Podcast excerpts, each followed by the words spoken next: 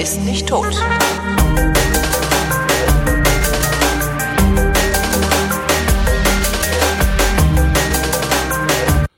Huch. Super. Okay. so war das nicht gemeint. Eigentlich sollte das langsam abblenden. Also die Jingle-Maschine kann ja langsam abblenden. Ich habe die jetzt so eingestellt, dass sie auch ordentlich abblendet. Hat aber Ja, nicht hört man. funktioniert. Ja, das, äh, herzlich willkommen äh, zur November-Ausgabe der Flaschen. Ähm, die Live-Hörer bitten wir um Entschuldigung, dass wir verschieben mussten, aber ich war letzte Woche leider verhindert. Denn, und damit sind wir direkt in der Plauscherei des Anfangs, äh, denn ich war mal wieder in Bayern unterwegs, was sehr schön war. Ja, Holgi, was äh, hast du denn in Bayern gemacht? Was habe ich denn in Bayern gemacht? Ja, Podcasts aufgenommen äh, für Ah. die Bayern Tourismus. Was irgendwie ganz cool war. Ich bin nach München geflogen, habe da ein Auto gemietet, weil ich musste ins Allgäu und die waren total überfordert bei Sixt. Also haben irgendwie acht Leute gearbeitet, sieben Kunden standen da und die war, ich weiß nicht, was da los war. Wahrscheinlich ist denen irgendwas kaputt gegangen oder so. So, äh, ja, nee, äh, haben Sie reserviert mich? Ja. Haben Sie Kundenkarte? Nee. Ja, dann stellen Sie sich mal, da, ach nee, da steht ja gar keiner. Nee, warte, also äh, das war sehr, sehr lustig. Was dann aber dazu geführt hat, dass ich meine, ach, wir geben Ihnen einfach mal ein Upgrade. Und dann bin ich, bin ich die ganze Zeit mit so einem schönen, fetten Dreier BMW durch die Gegend gefahren. War sehr angenehm. Ja, Ja, ist wahrscheinlich bin ich schon lange kein Dreier mehr gefahren, aber das war das also war wahrscheinlich sehr angenehm. ziemlich, ziemlich amtliche Karre, also wirklich amtlich. Mhm. Mit so Head-Up-Display, sehr geil. Also, Ja, das hast du irgendwie auf, Ja, auf, auf Facebook gepostet, ja, oder getwittert. Ja, ja. Nee, und unter anderem war ich äh, bei Aber das hatte ja der, der, Entschuldigung, der, der Renault Twingo hatte das ja auch schon vor 15 Jahren, ne? der Twingo hatte ein Head-Up-Display? Nee. Ja, ich mein schon. Nein, der hatte doch nur so ein, so ein äh, äh, digitales, am, äh, digitalen Tacho als erster Ja? irgendwie. Ja, aber ein Okay, Head-Up-Display ich hatte dachte, der hätte. Ah, okay. Das glaube ich nicht. Aber ich bin mal mit irgendeiner Renault, ich dachte ich, das wäre ein Twingo gewesen. In der zweiten Generation oder so vielleicht, dass der das irgendwie äh, ins Fenster geworfen hat. Ich meine schon. Ist eine nette Sache, ne? Das ist total cool. Vor allen Dingen, wenn dann auch noch das Navi äh, da angezeigt wird und du praktisch durch die äh, Oh ja. Ja, ja, ja. äh, äh, durch die äh, sag schnell. Wenn sich das so eins zu eins auf die Straße Das wäre äh, natürlich perfekt. äh, abbildet. Das wäre perfekt, aber das macht sich aber du guckst, halt, so- so du guckst halt durch deine durch diese rechts. durch diese äh, Pfeile durch und siehst halt auch die Straße, in die du wirklich abbiegen sollst und musst nicht immer hin und her gucken. Total cool. Ja. Na, jedenfalls war ich da äh, unter anderem bei Andy Weigand, Ah ja, ähm, ja, ja. so ein Winzer aus, was ist denn das? Ist das Oberfranken oder Unterfranken? Äh, in der Nähe von Würzburg. in der Nähe von Würzburg. Ich krieg das immer- Mittelfranken. Mittelfranken. ich weiß nicht. Zwischen Franken. Im Zweifel, im Zweifel Mittelfranken. Genau, so Mittelfranken. Mittelschmerz. Und der äh, macht Silvaner. Und ich habe so bei Silvaner, Silvaner nehme ich eigentlich selten, wenn ich die Wahl habe, weil Silvaner ist immer so ein bisschen so, ja, weich irgendwie. Also so wei- weich und freundlich und seidig und samtig. So, zumindest der Silvaner, den ich bisher so getrunken habe. Überwiegend jedenfalls. Er ist vor allem relativ würzig, ne? Und manchmal auch so ein bisschen gemüsig. Ja, genau. Ähm, aber was er halt ist, ist, äh, der hat halt nicht so ein so eine Mineralik oder wie man es nennt, ne? Und und ähm, das mag ich nicht so. Also ich hab's lieber ein bisschen kantiger, ein bisschen knackiger. Und was Andi Weigand dann erzählte, ist, ja, nö, äh, und äh, ich, also der ist halt 25 Jahre alt und hatte einfach das Weingut von seinem Vater übernommen. Was irgendwie in dem Alter, aber ich finde das schon schon erstaunlich, also überhaupt, dass, dass der alte äh, Winzer so freiwillig seinen Kram abgibt. Also sonst, wenn du so mit jüngeren Winzern redest, erzählen die ja doch immer, was sie für Probleme haben und dass der Alte sich immer noch einmischt und immer alles besser weiß und so. Und Ja, da gibt's große Verwerfungen, aber es gibt auch relativ viele Weingüter, wo es, glaube ich, ganz gut funktioniert. Ah, cool. Tatsächlich. Mhm. naja, und Ja. der jedenfalls ähm, sagt, also sagt, er will den Boxbeutel entstauben ähm, und macht da halt Silvaner, die er ein bisschen früher liest. Also wenn die noch nicht so viel Ja. Zucker haben. Und dadurch werden die halt äh, äh, knackiger. Und das war echt Definitiv. das. Das war wirklich total Muss geil. halt Also ich, trotzdem reif sein. ja, aber Das da ist hat, halt das Entscheidende, ne? Ja, und genau das hat er aber super hingekriegt und äh, ich habe da einige durchprobiert und ich hätte jede Flasche sofort gekauft. Also das Mhm. war echt, hatte ich lange nicht mehr, dass ich, dass ich dachte, oh ja, immer her damit. Ah, schön. Und der macht halt auch Bio und und äh, äh, äh, lässt sich jetzt auch zertifizieren und hat irgendwie sechs Hektar, also ziemlich wenig.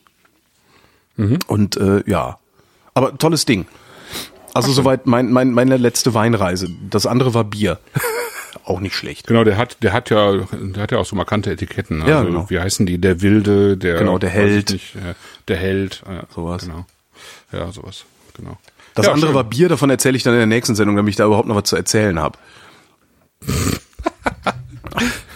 Und selbst so, wo waren wir wieder? Warst du wieder irgendwo in Südamerika äh, auf Einladung? Nö, nö, nö, nö. Ich war in, in Nürnberg, in Hannover. Eigentlich wollte ich ja noch nach Berlin kommen, das habe ich mir dann geschenkt, ja. weil ich irgendwie, äh, nee, ich war vorher noch in Neustadt, genau. Ich war vorletzten Freitag war ich bei der Hausmesse vom Martin Kössler, also von der Weinhalle. Mhm. Ähm, von denen wir auch schon äh, verschiedene äh, Pakete hatten. Äh, das ist toll. Also es ist, ich war, bin, habe es zum ersten Mal geschafft, da hinzufahren und ähm, das geht über zwei Tage, also freitags nachmittags bis frühen Abend und dann nochmal den ganzen Samstag. Das ist in so einer großen, ähm, in so einer großen alten, weiß ich, in so einer großen alten Industriehalle, die heißt, wie heißen die jetzt? Dampf? Lok, Gott, Schuppen. Nee, nee, so ähnlich. Dampf, Dampfturbinen. Bier. Dampf. Dampfbierbräu.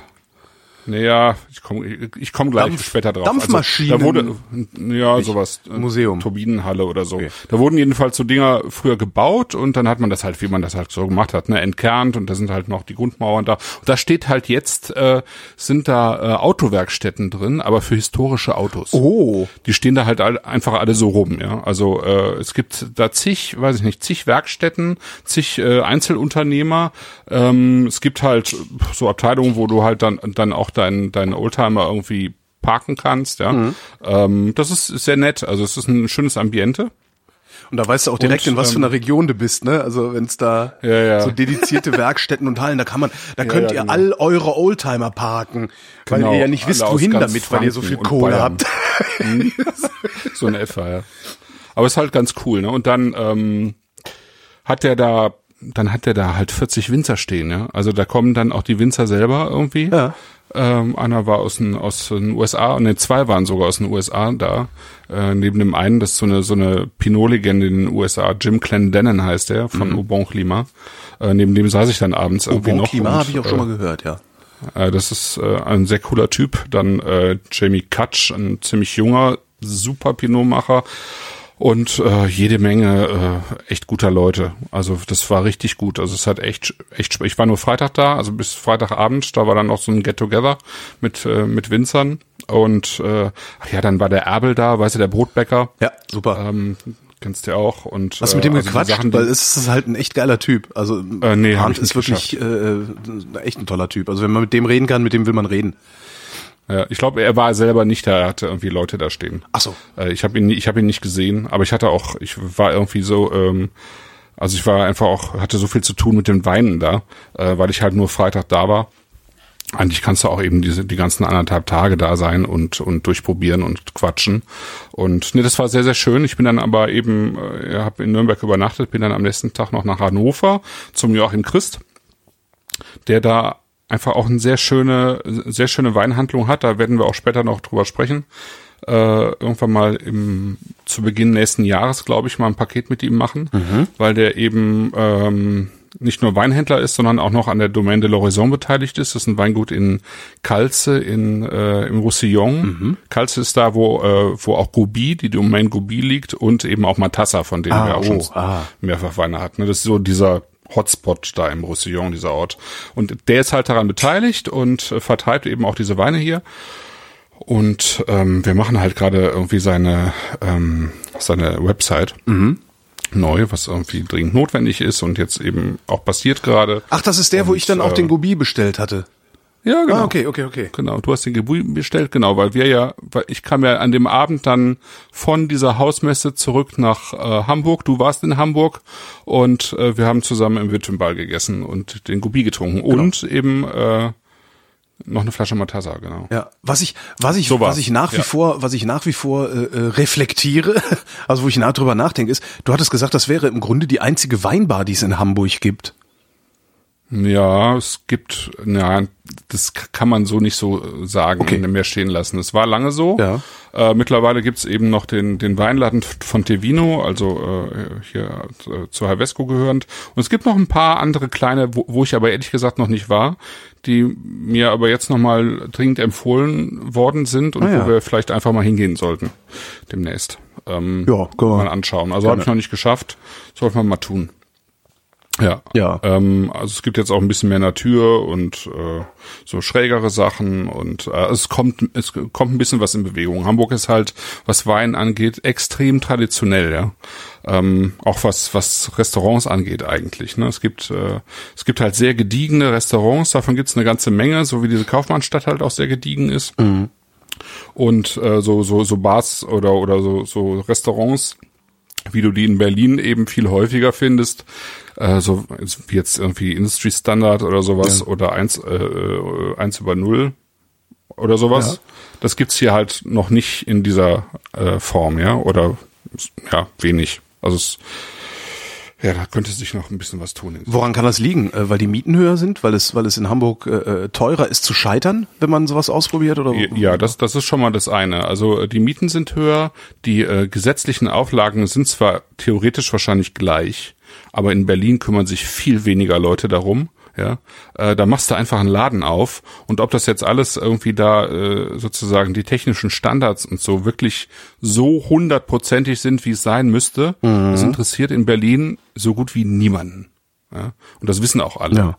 Und äh, wenn wenn äh, das eingehalten würde von von den entsprechenden Ämtern, dann würden wahrscheinlich die Hälfte der Läden direkt wieder zumachen. scheiße, das ist ja scheiße, das will ja nicht.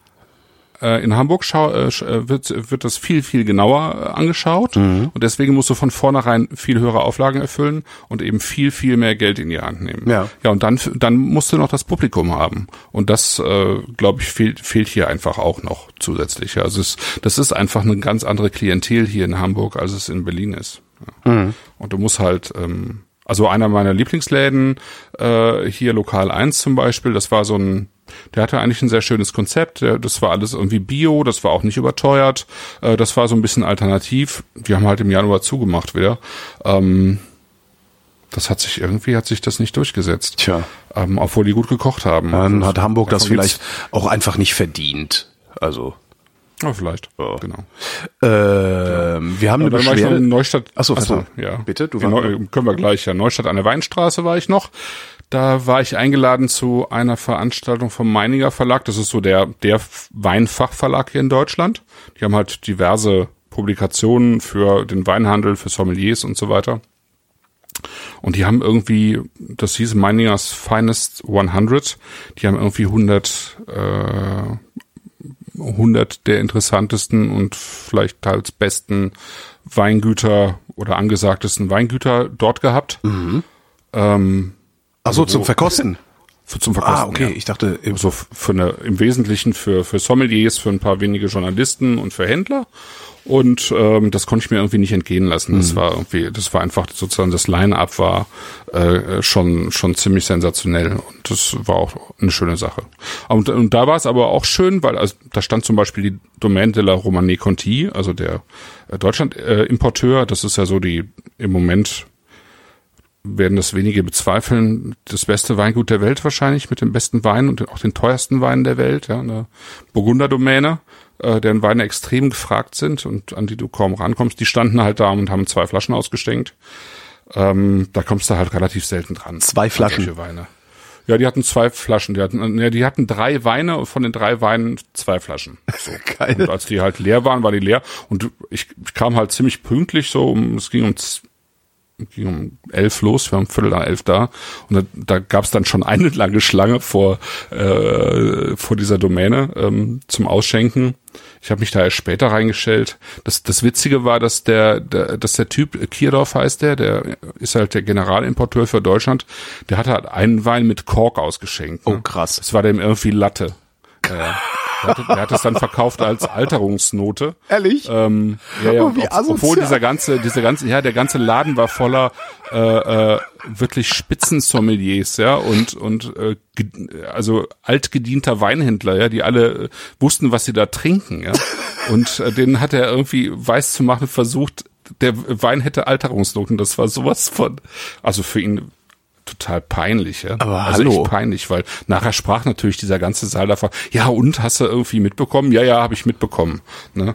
Also schon, also das ist wirklich, äh, eigentlich kannst du dir sowas nicht erlauben, aber dem geht das irgendwie am Arsch vorbei. Ja klar, ich meine, für, für, für Romane Conti zahlen sie halt jeden beliebigen Preis.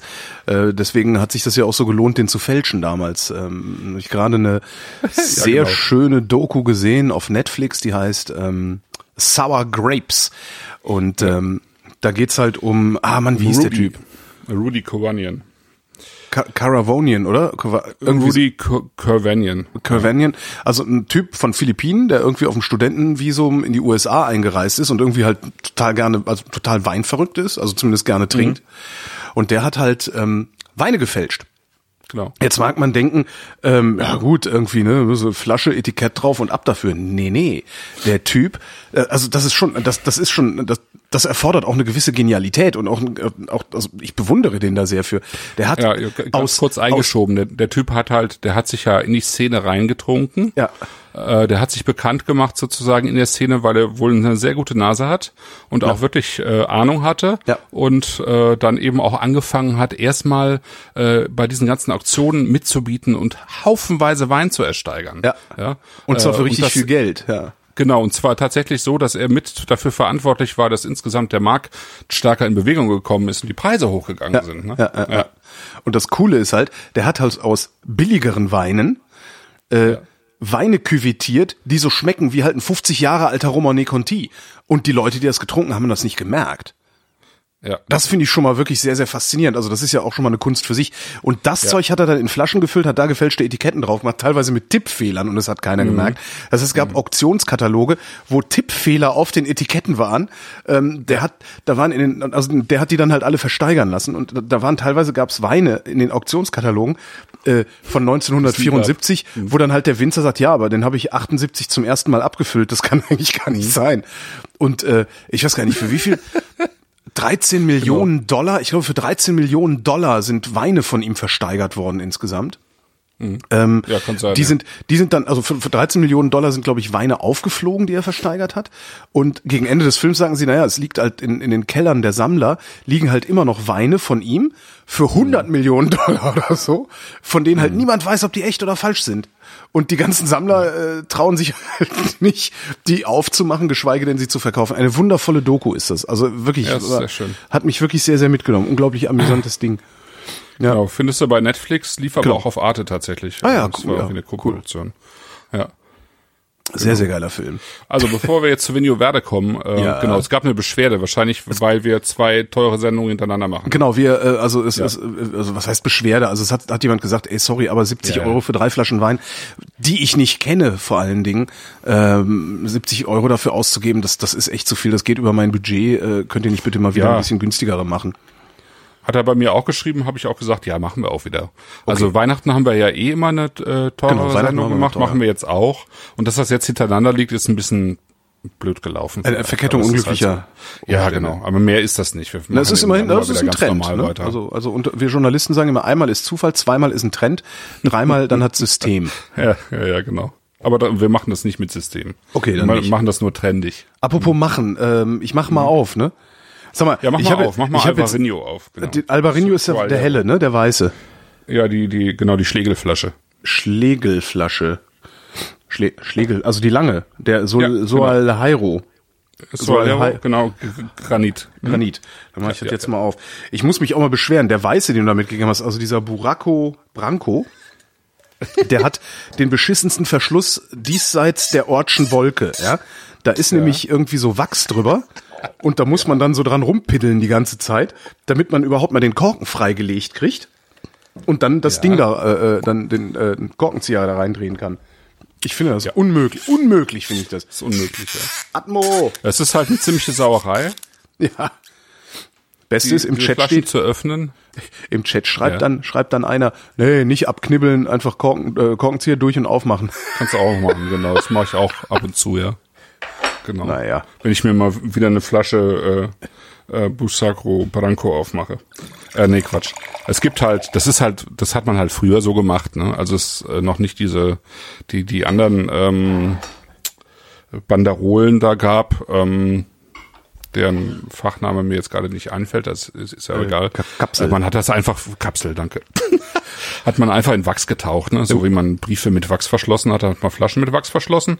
Und dann hat sich das, irgendwann kamen dann diese Zinnkapseln auf, die natürlich gesundheitlich jetzt auch nicht so dolle sind und äh, äh, dann wurde es irgendwann durch, durch Plastik ersetzt. Ähm, eigentlich finde ich das schön. Bei der Flasche ist es jetzt so, ein, so, ein, so eine etwas komische Farbe bei diesem Wachs, aber die, die ist halt insgesamt sehr oldschool. Ne? Ich, äh, so Hautfarben, irgendwie so ein bisschen so wie Stützstrümpfe, Ja. weißt du so. Ja. ja, vergilbte, vergilbter Stützschrumpf.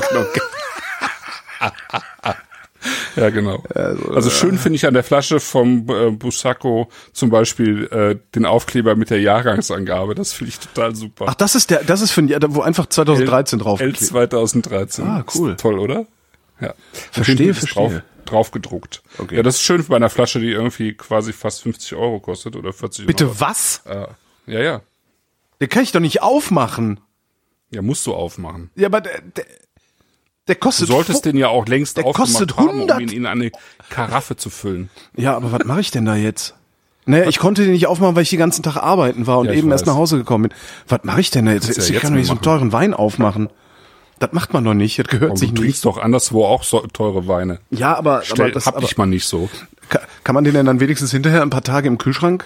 Ja, das hoffe ich. Sonst setzt's was. Sonst machen wir einen Nachtrag. Genau. So, aber, aber erst bevor wir jetzt erstmal- genau. starten, trinken wir jetzt erstmal Alvarinho.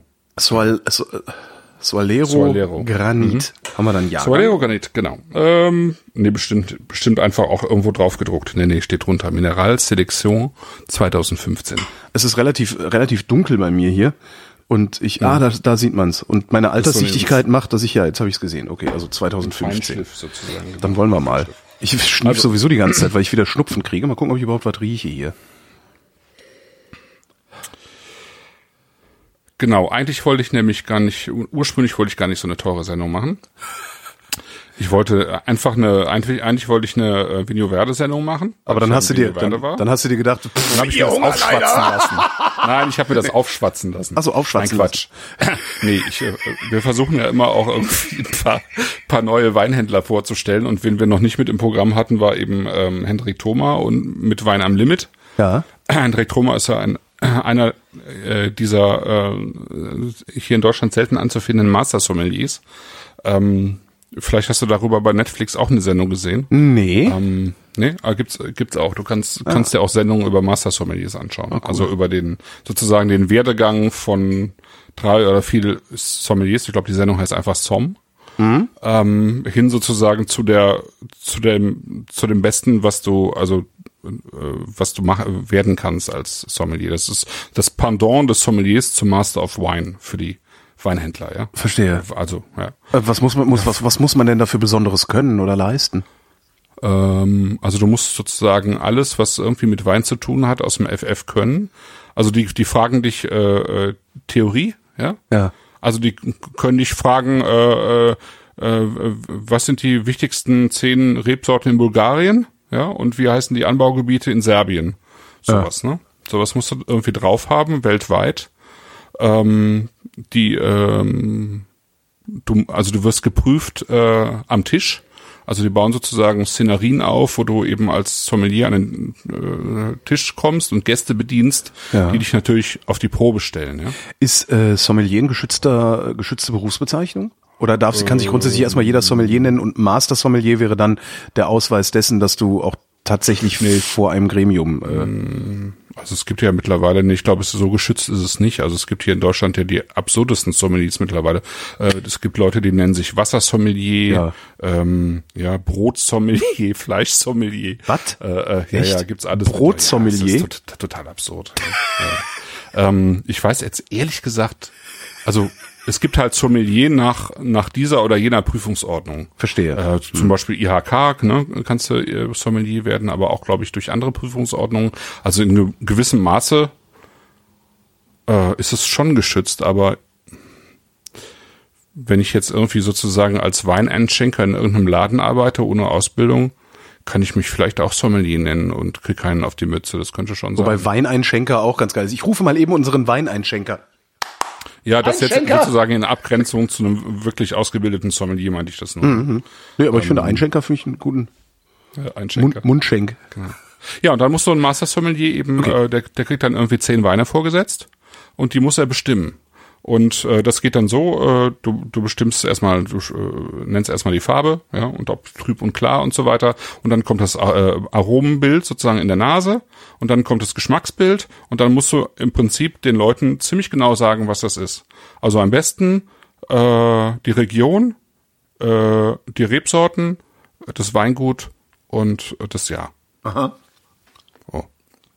Also beim Weingut und beim Jahr kannst du natürlich äh, daneben liegen, aber wenn du ähm, Naja, wenigstens die Lage und das Jahr solltest du vielleicht dann wissen, ne?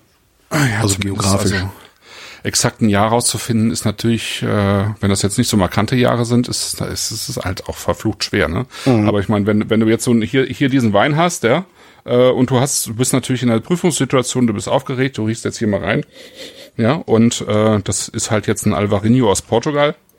Wenn du jetzt die Nase reinhältst, könnte es auch ein Wein aus Österreich oder Deutschland sein? Das Oder ist es irgendwie, kann ich, du kann ich dir nicht sagen. ja, siehste, ja. Also könnte ich dir noch nicht mal sagen, wenn ich nicht verschnupft wäre. Ähm, also das ist super schwer, ne? Also gerade in solchen Prüfungssituationen äh, wirklich klar zu haben, äh, was du jetzt für einen Wein im Glas hast, ne? Das muss er auf der anderen Seite eben bei diesem äh, äh, Master of Wine auch machen. Da gibt's diese Prüfung auch, aber da musst du halt, also da ist die, glaube ich, die theoretische Prüfung auch noch umfangreicher. Dafür musst du halt äh, nicht an den Tisch und die Leute bedienen. Ne? Also der, ich, äh, diese, dieser Sommelier-Beruf, also die Leute, die was da auf sich halten, äh, die sind die ganze Zeit eigentlich dabei, äh, sich fortzubilden, irgendwelche tatsächlich auch so so irgendwelche Summits mitzumachen, irgendwelche Wettbewerbe mitzumachen. Äh, also das ist schon irre. Also es ist ein sehr kompetitiver Beruf auch tatsächlich. Äh, genau und äh, Hendrik Thoma hat das vor ich weiß gar nicht, ich habe es nicht nachgeschaut, jedenfalls schon vor äh, langer Zeit gemacht, vielleicht 15 Jahre oder so ist der Master Sommelier. Ich glaube, damals war es noch ein Ticken einfacher als heute, aber mit einfacher meine ich, dass es trotzdem nur irgendwie immer ganz wenige ge- geschafft haben. Ich glaube, es ist noch mal schwerer geworden. Äh, bei Master of Wine jedenfalls ist es auch noch mal schwerer geworden, weil es halt auch immer mehr Leute gibt, die das machen wollen und die wollen halt auch in gewissem Maße so ein elitärer Club bleiben. Ne? Klar. Das soll jetzt natürlich nicht hin zum Kunst irgendwie diesen Titel bekommen, weil die Leute schon da was auf sich halten können auch. Ne? Ja, und der hat, ähm, Hendrik Thoma hat halt früher hier in, in, in, in Hamburg ähm, gearbeitet und im Restaurant und äh, im Louis C. Jakob und hat sich dann selbstständig gemacht und irgendwie ist das so mit Wein am Limit ähm, ist es eben irgendwann jetzt in den letzten Jahren Richtung Weinhandel gegangen.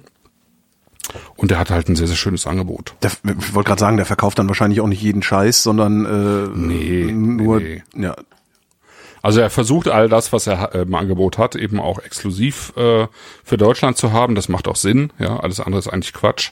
Ja. Ähm, bei, bei vielen Sachen. Ja, weil weil sobald sobald du äh, in Konkurrenz trittst mit anderen Weinhändlern, geht ja der Preisdruck los. ja stimmt ja Ja. Und äh, wenn du jetzt, also das kannst du natürlich auch hier nicht ganz verhindern, weil äh, wenn du die Exklusivität für Deutschland hast, dann hast du sie meistens nicht für Österreich und österreichische Händler haben jetzt auch kein Problem, nach Deutschland zu verkaufen. Ja, ja. ja also ähm, so zum Beispiel.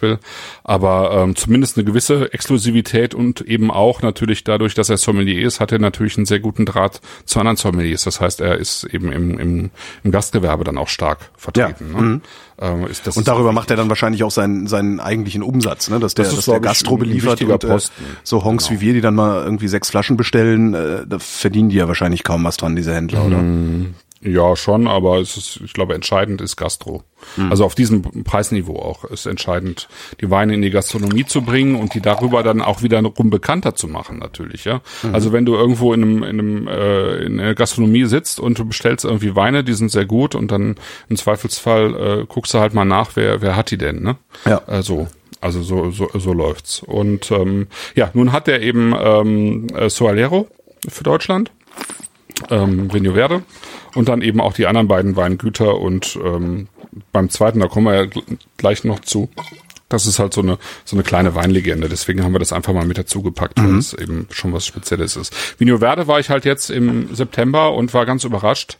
Ähm, ich hatte zwar schon eine ganze Reihe von auch besseren Vigno Verde getrunken, auch schon mal Soalero, ähm, auch Anselmo Mendes, wo ich zum Beispiel war, in dem gleichen Gebiet, wo Soalero herkommt.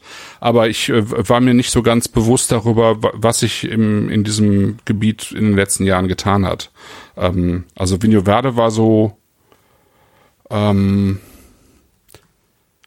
Vigno Verde wurde ja früher auch häufiger in Boxbeutelflaschen verkauft, so wie dieser Matthäus Rosé auch. Ja. Ne? Das ist ja wahrscheinlich der bekannteste Wein äh, Portugals. Und ähm, was, was ich dann auch irgendwann über meinen Vater kennengelernt hatte, war äh, Casal Garcia. Das ist ein großer Vigno Verde Abfüller. Der hat so Etiketten, die sehen aus wie so so ähm, so blau-weiß wie so portugiesische Kacheln. Äh, und die waren halt damals immer in einer, äh, auf einer ähm, hellen Boxbeutelflasche. Mhm. Und mein Vater hat den Wein gerne getrunken, weil er ähm, der zumindest damals vergleichsweise trocken war und frisch und äh, jung zu trinken und eben relativ wenig Alkohol hatte. Also mhm. und ähm, normalerweise, also ist es halt, genau, es ist also was wir so kennen, ist so ein leicht mussierender Sommerwein als ja, Verde. Ne? Ja, genau. Und ja. das, was die heutzutage machen äh, und was eben auch unter dem Label Vigno Verde ist, sind halt auch solche Weine wie dieser hier, nämlich äh, nicht mehr Cuvée, wie das früher war, also fünf, sechs, sieben, acht, neun verschiedene Rebsorten, sondern viel mehr Einzelrebsorten. Äh, und das hier ist halt jetzt eine einzelne Rebsorte, das ist der Alvarinho. Mhm. Und der Alvarinho, der wächst vor allen Dingen äh, ganz oben äh, im Norden Portugals, also an der portugiesisch-spanischen Grenze. Und dann wieder auf der anderen Seite in Spanien geht es weiter. Dort heißt er dann äh, Albarino, Albarino, also mhm. B statt V, ne? Das daher, daher kenne ich das, also diese Traube, ja. also Albarino, ja. aber das ist, ist auch nicht, äh, was ich da bisher getrunken habe, ist auch nicht vergleichbar mit diesem Granit jetzt. Also der hat im Chat äh, schreibt es gerade einer, der hat mehr Power, als ich von einem Vino Verde erwartet hätte. Genau. Und ich hätte jetzt von einem Albarino was ganz anderes erwartet, also was wesentlich ja sommerweinigeres ja, wobei es auch da, da, da, da viel äh, Wumms gibt. Also es ist tatsächlich, also das Interessante ist, dass ich dachte auch immer sozusagen Vino Verde früher, das wäre so ein Synonym für den typischen Sommerwein. Das ist es auch für 95 Prozent, die Vino Verde kennen. Aber äh, dahinter hat sich halt etwas völlig anderes entwickelt. Ja. Und das ist halt das, was wir jetzt so im Glas haben. Ne? Mhm. Also eine reinsortige Rebsorte, von der man früher dachte, äh, sie wäre mit einem Riesling verwandt. Äh, deswegen heißt sie auch Alvarinho, also die Weiße vom Rhein.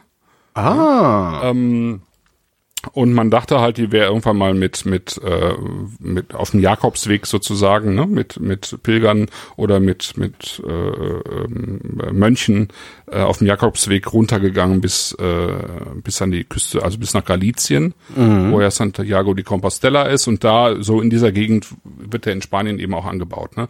Hat sich aber als falsch herausgestellt, die äh, kommt kommt, die hat äh, genetisch hat die nichts mit dem ähm, mit dem Riesling zu tun aber ähm, kommt halt nicht von ungefähr, weil weil sie halt so ein bisschen äh, durchaus dem Riesling ähnelt. Ja, also wenn man sie im Weinberg sieht, aber eben auch durchaus so von der Aromatik her, ne, ist es nicht mhm. ganz, also ist es nicht nicht ganz so weit entfernt wie viele andere Rebsorten. Ne? Chardonnay würdest du jetzt nicht mit Riesling verwechseln. Nee.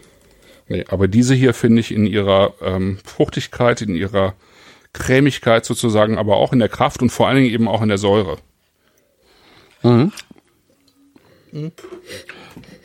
Ich, also liegt das an meinem Schnupfen oder hat er tatsächlich relativ eine relativ verhaltene Nase? Also ich habe so ein bisschen kräutrig, aber oh, ich finde sie eigentlich relativ ausdrucksstark. Also ich Scheiße. finde, die hat ja, es ist wahrscheinlich die Nase. Also ich finde, ähm, der riecht schon cremig in der Nase so ein bisschen. Das stimmt, ja. Da, davon ja. kriege ich was mit, ja. Ähm, der zeigt, ähm, also vor allem Steinobst, finde ich. Steinobstaromen. Ähm, aber eben in so einer cremigen Form, als wären die so ein bisschen in so eine, so eine Creme eingepackte. Ähm, dann hat man schon so ein bisschen Stein im Hintergrund und ich würde sagen in, in so einer Zitronen-Orangen-Richtung. Ne? Mhm. Nee, dafür lässt mich meine Nase heute Abend. Das ist schade. Aber wie, eben nicht so Wie eine, immer, wenn wir teure so Weine trinken. Ja, das ist doof, ja. ja, naja.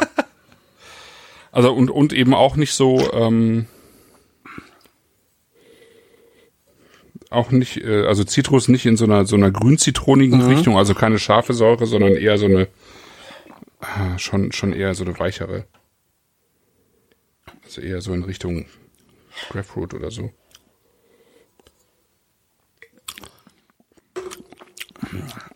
Also im Mund ist er, ist er schön. Wahrscheinlich würde ich noch mehr schmecken, wenn ich mehr riechen würde.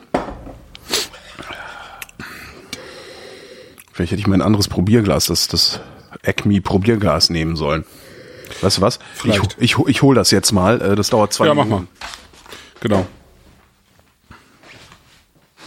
Also was ich beim, beim Alvarinho eben sch tatsächlich schön finde, ähm, kann ich jetzt nur sagen, wir haben ja nur einen Wein im Glas, aber ähm, der geht halt von, von jung und frisch bis hin zu ähm, äh, reif gealtert, im Holzfass ausgebaut. Ähm, es gibt ihn. So, mal gucken, ob die Verpackung hält, die ich gerade runtergeschmissen habe, in der das Glas Ah, ist. okay. Ja, hat gehalten. Das kommt in so einer Pappverpackung, da tue ich halt immer wieder rein. Ja. So, und versuchen wir mal den Spaß hier. Warte mal. So.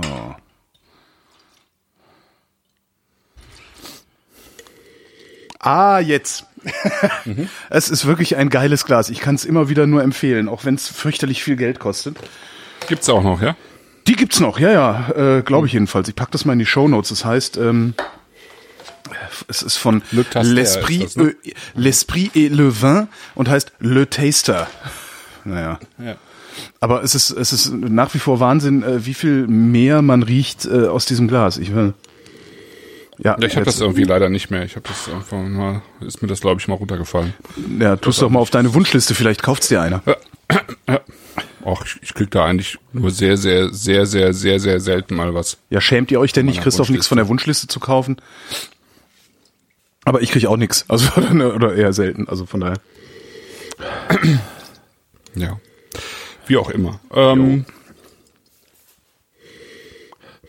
genau, und die fangen halt in ähm, sozusagen im Vigno Verde eben an, diese ganzen äh, alten Rebsorten, die die da haben und schon seit ganz langer Zeit haben, die sie halt immer zu, äh, als Cuvée zusammengebracht haben, eben jetzt ähm, reinsortig auszubauen. Das ist super spannend. Also das äh, gibt dem Ganzen auch irgendwie einen neuen Schwung. Es gibt relativ viele neue Weingüter auch da, ähm, was insgesamt nicht so einfach ist, weil ähm, die ähm, sozusagen der das ganze Gebiet extrem zersiedelt ist, äh, was die ähm, was die Weinberge angeht. Also äh, sprich, die hatten da irgendwie quasi auch so ein mehr oder weniger napoleonisches Erbsystem, ja, so dass Ja. irgendwie die äh, sozusagen das, das Familieneigentum immer kleiner und kleiner geworden ist, ja. Ähm, so dass so dann halt irgendwie sozusagen auf 1000 ähm, Hektar Wein irgendwie 1000 äh, Weinbauern kommen, mehr oder weniger, ne? So wie in Südtirol zum Beispiel auch, ne? Ja. Wo, wo es dann Echt, halt ist es da so, sch- so schlimm? also ähm, Weil das hast ist ja im wirklich- Vigno-Verde-Gebiet hast du 21.000 Hektar Weingärten Ja. ähm, und 19.000 äh, tatsächlich 19.000 Weinbergsbesitzer. Ach du Scheiße. Dann hast du 600, äh, ich habe es mal nachgeschaut, du hast 600 äh, nur, nur 600 äh, Winzer, die selber abfüllen. Ja. Ja. Bei 21.000 Hektar ist das echt wenig, so dass du eben davon ausgehen kannst, das meiste ist, also es gibt einige wenige große und einige ähm, Kooperativen halt, ne? Ja. Ja, also daraus bilden sich halt letztlich immer Kooperativen. Ne? Ja, musst du ja. Warum machen die denn da nicht mal eine scheiß Flurbereinigung? Das ist doch furchtbar. Keine Ahnung. Na ja gut, Flurbereinigung ist auch furchtbar, wenn man es so nimmt. Ja. Ja, ist auch scheiße irgendwie, stimmt. ja. Ja.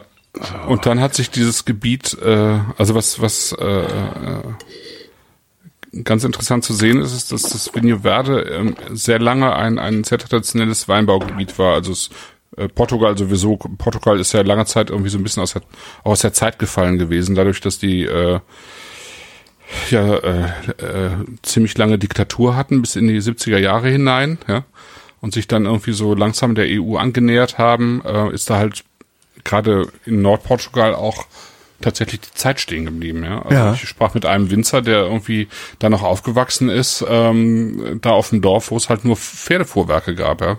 Und äh, im Prinzip keinen keinen Strom, ja, und äh, Plumpsklo und so weiter. Und so ein bisschen was hat man davon immer noch, ja. Äh, früher hat man im Vigno Verde eben keine normalen äh, äh, Weinberge gehabt, sondern ähm, dadurch, dass die meisten Leute eben nur so einen Hektar oder zwei hatten, Ja. haben die die ähm, haben die sozusagen so Nutzpflanzengemisch gemacht. Die haben in der Mitte haben die für sich selber eben angebaut, ja, Ja. also äh, keine Ahnung Kartoffeln und so, ja, und die haben die ähm, die haben die Reben früher über Bäume gehängt.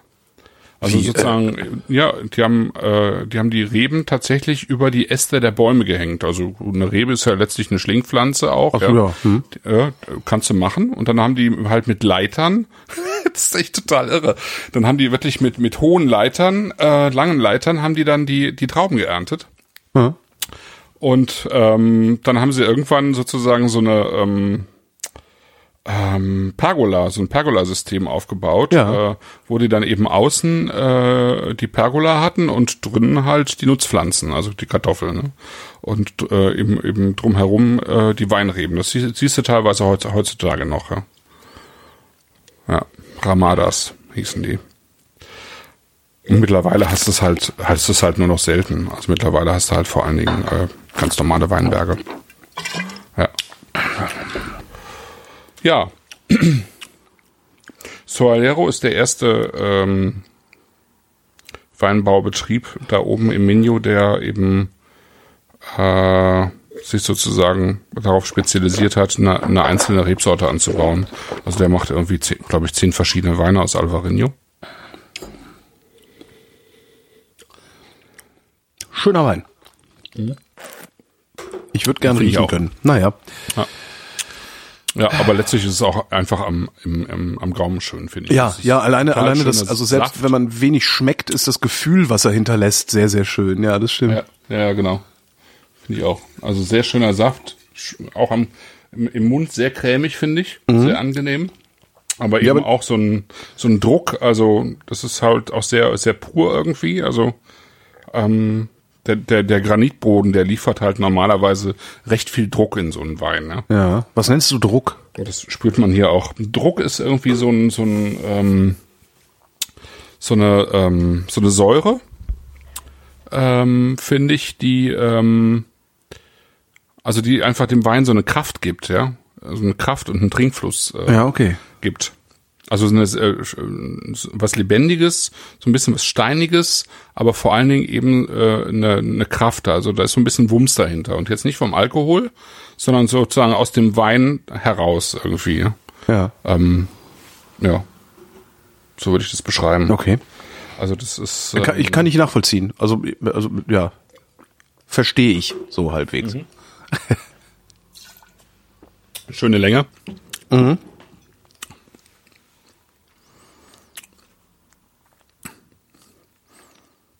gefällt mir sehr gut. Ja. Lassen wir gelten. Jetzt bin ich aber trotzdem mal, welchen machen wir denn als nächstes auf diesen teuren? Jetzt machen wir den Toren auf, ja. Aber der, das passt jetzt nicht. Nach, also nach dem Rotwein werden wir noch einen Rotwein. Ja. Ah, dann machen wir den teuren auf. Gucken, jetzt zerhack ich den Korken wahrscheinlich und dann bröselt's da rein und alles ganz boah, schlimm. Ah, hier wieder mit Atmo. Mein, mein Kellnermesser ist so schön, das ist ein billiges Kellnermesser, das irgendwo mal einer Lieferung beilag, aber das quietscht so schön, wenn ich das in den Korken will. Ah ja.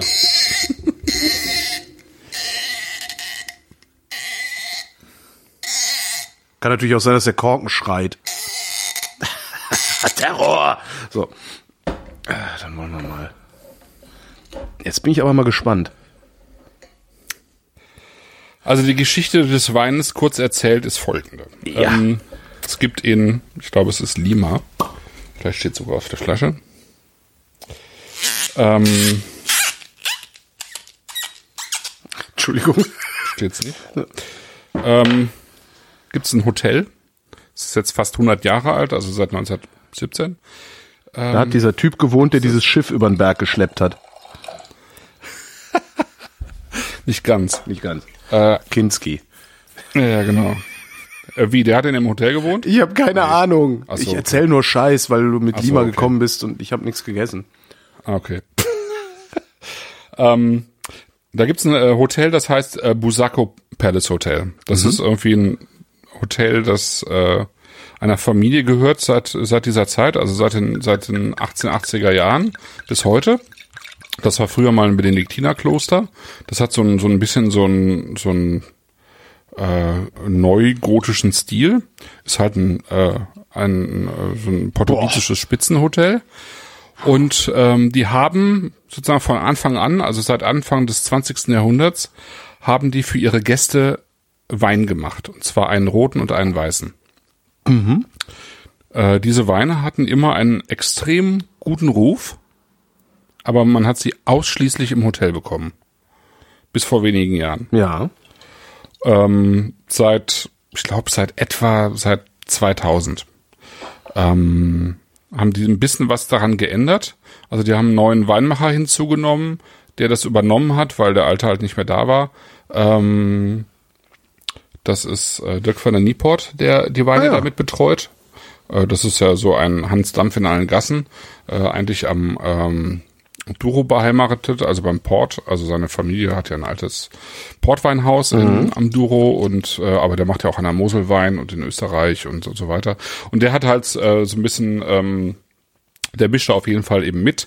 Äh, die haben so, so ein bisschen was verändert. Also die haben früher ausschließlich große Fässer genommen. Die nehmen mittlerweile auch in, in Teilen kleinere Fässer. Aber im Großen und Ganzen ähm, und sie haben sozusagen die Produktion ein bisschen ausgeweitet. Das heißt, sie machen nicht mehr nur Wein für das Hotel, sondern ähm, die machen auch ein bisschen Wein für einige ausgesuchte Händler weltweit. Mhm. So, und dadurch kommen wir überhaupt sozusagen in, in, werden wir in die Lage versetzt, diese Weine äh, eben probieren zu können, weil das bis vor wenigen Jahren überhaupt nicht möglich war. Hast du den vorher schon mal getrunken oder ist das für dich jetzt auch? Äh, nee, ich habe den vorher schon mal getrunken. Okay. Äh, der ähm, Henrik Thoma hatte die Weine auf der auf der Pro Wein dabei im März und da habe ich die das erste Mal probiert. Okay. Ähm, das Interessante ist eben, dass die sozusagen einen ähm, einen Stil fahren bei den Weinen, der lange Zeit total out war äh, irgendwie. Aha. Ähm, und jetzt mittlerweile wieder in ist. Also die Leute, die so ein bisschen alternative Weine trinken, die wir ja auch immer wieder probieren. Ich wollte gerade ähm, sagen, ist jetzt nicht ja. so, also zumindest in, in, der Nase, also das, das, was ich in der Nase habe, äh, kommt ja. mir jetzt nicht so vor, als hätte ich das nicht schon mal gerochen. Mhm. Also so Feuerstein, äh, äh ja genau, so sehr reduktiv ja, irgendwie. Sehr reduktiv, genau. Ja. Ähm, also die also die werden zum Beispiel, die Trauben werden immer noch in, in, in Lagarisch, also in so Tretbecken äh, ja. Äh, mit Füßen getreten, ja. Die, also gerade bei Rotwein. Macht Andi Weigand übrigens auch, in Ermangelung einer Maschine, die das Fühlen übernimmt. Ah, okay. Er sagt auch, bei sechs Hektar lohnt sich das nicht, da jetzt viel Geld auszugeben, machen wir mit den Füßen. Ja. Ähm, ja, dann werden, also bei Rotwein, die werden halt mit, mit einem großen Teil Stielen und Stängeln vergoren, ne? Äh, zum Beispiel, mhm. äh, was den, den Weinen eben auch eine, eine, eine Haltbarkeit gibt. Die Weine sind im Gegensatz zu vielen anderen, auch portugiesischen Weinen, eben nicht äh, äh, so stark extrahiert, nicht so tief, äh, also äh, dunkel, tief, äh, stark würzig, sondern eher so leicht floral, ähm, so ein bisschen schwebend sozusagen. Ne? Ähm, also bei den roten jetzt. Beim, beim weißen ist es ein bisschen anders. Ähm, der weiße ist halt, ähm, der, der wird aus drei Trauben gemacht, äh, also aus drei ähm, Rebsorten. Ähm, Bical, Encruzado und Maria Gomes. Mhm. Kennt hier kein Mensch, sind aber eben äh, alte, alte portugiesische Rebsorten, die in äh, drei unterschiedlichen Anbaugebieten auch äh, äh, wachsen. Also es ist jetzt kein sozusagen kein Lagenwein, ja, der von einer Lage kommt, mhm. sondern es ist ein Wein, der aus unterschiedlichen, äh, also aus Bayrada und Dao kommt, also aus zwei unterschiedlichen Appellationen. Äh, und da sozusagen dann äh, in, im, im Weingut des Hotels dann eben ähm, zusammen ausgebaut wird. Ne? Kommt dann irgendwie in drei Jahre in, in große Fässer. Drei. Und ähm, ja, drei. Also steht, was steht denn, was ist Reserve, warte mal. Reservado steht drauf. Ist das das gleiche wie eine Reserva? Nee, Reserva ja, sind Reserva. zwei Jahre im Fass, ne? Ja, ist ganz unterschiedlich. Es kommt immer auf die Länder an. Ah, okay. Nee, also Reserva glaube, ist sogar nur ein Jahr, ne? Egal. Eine Reserva ist, glaube ich. Äh, Reserva ist ein Jahr, Gran Reserva ist zwei Jahre, glaube ich. Ne, ist zu lange. Ja, kann sein. Weiß es gerade auch nicht auswendig, ehrlich gesagt. Ähm, das ist sozusagen jetzt der, wenn ich mich nicht irre, der aktuelle Weißweinjahrgang. Mhm. Ähm, das ist also noch sehr jung aber man kriegt jetzt keine, äh, also man kommt nur sehr schwer an ältere Weine ran. Mhm. Ähm, das Interessante an dem Wein ist eben auch, dass er ähm, Warum, äh, Entschuldige, warum, warum ja. kommt man da nur so schwer ran? Ist der so schnell ausverkauft? Also machen die so wenig Flaschen ähm, oder? Nee, weil die halt, weil die halt noch nicht so lange sozusagen die, die Weine freigegeben haben. Alles klar. Hm. Weil es die halt früher einfach so gar nicht gab, eben nur ja. im Hotel. Aber im Hotel kriegst du eben noch Weine aus den 50er Jahren, auch weiße. Oh.